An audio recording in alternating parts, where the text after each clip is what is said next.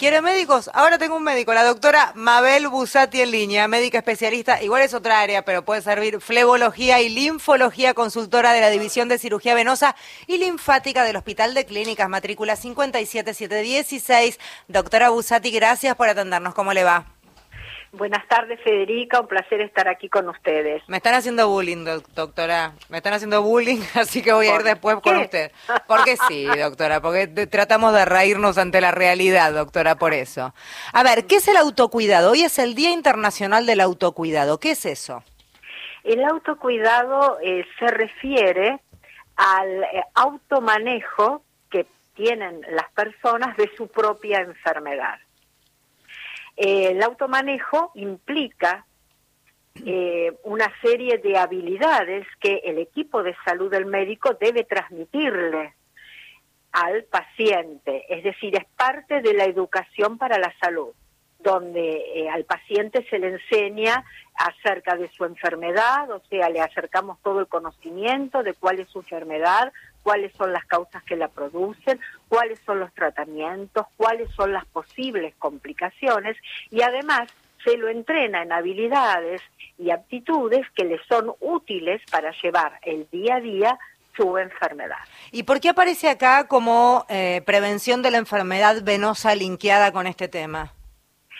Aparece porque todas las medidas de autocuidado y automanejo de la enfermedad sirven para prevenir la aparición de síntomas y de signos de la enfermedad venosa crónica y también una vez instalada la enfermedad para evitar la progresión de la misma.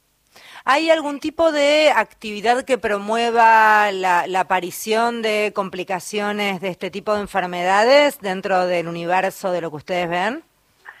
Claro, bueno, te cuento un poquito. El autocuidado se refiere a medidas sencillas, a cambio de hábitos, a cambio de actitudes, o sea, tratar de enseñarle al paciente que pase de una actitud pasiva frente al problema que la queja a una eh, actitud activa, o sea, que trate de tomar el rol central en el tratamiento de la enfermedad. Cuando hablamos de cambios de hábitos, hablamos de combatir el sedentarismo, de combatir el sobrepeso, que en cualquiera de los casos va a agravar la aparición o el grado de enfermedad venosa o el linfedema. O sea, son un mal socio la obesidad y el sedentarismo para estas enfermedades.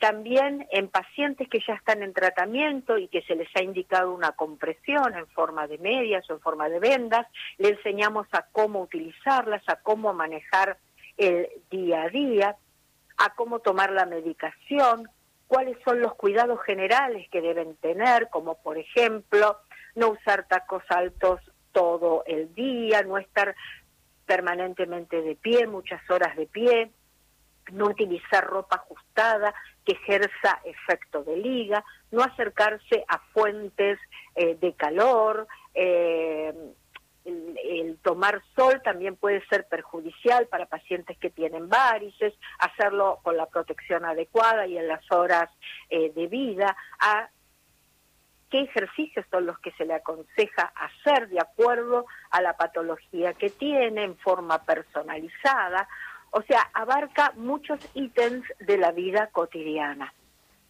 Y también se les explica cuáles son las posibles complicaciones que puede tener cuál es la forma de aparición, de manera que ante la menor duda consulten al especialista y al médico tratante.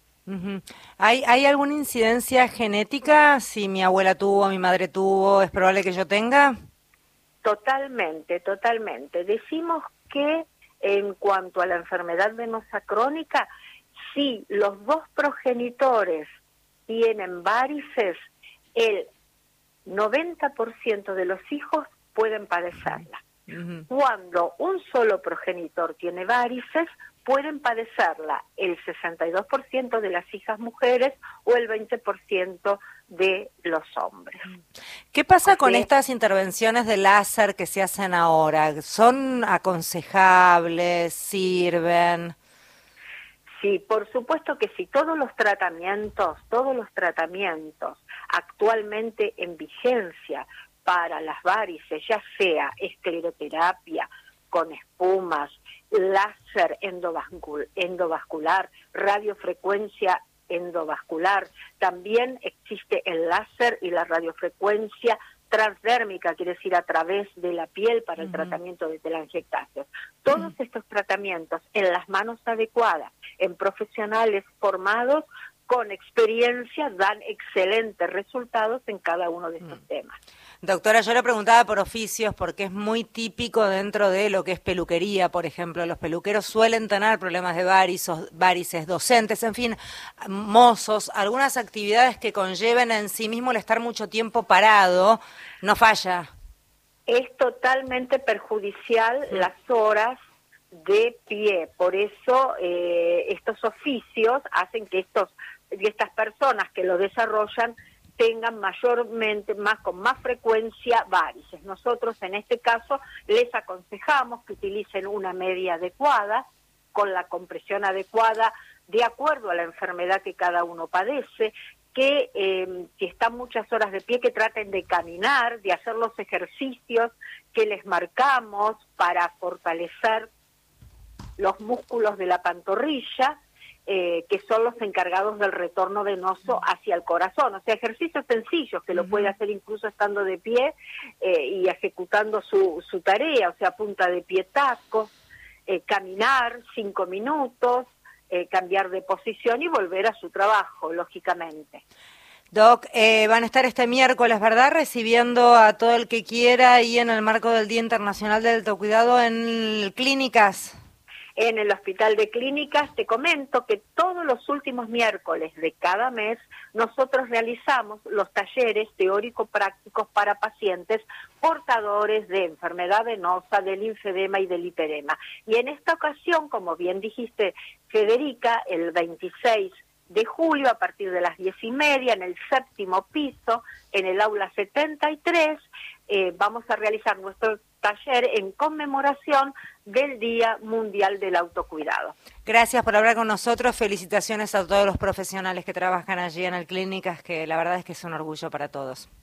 Muchísimas gracias. Un placer haber estado este rato con ustedes. gracias, Federica. Lo mismo.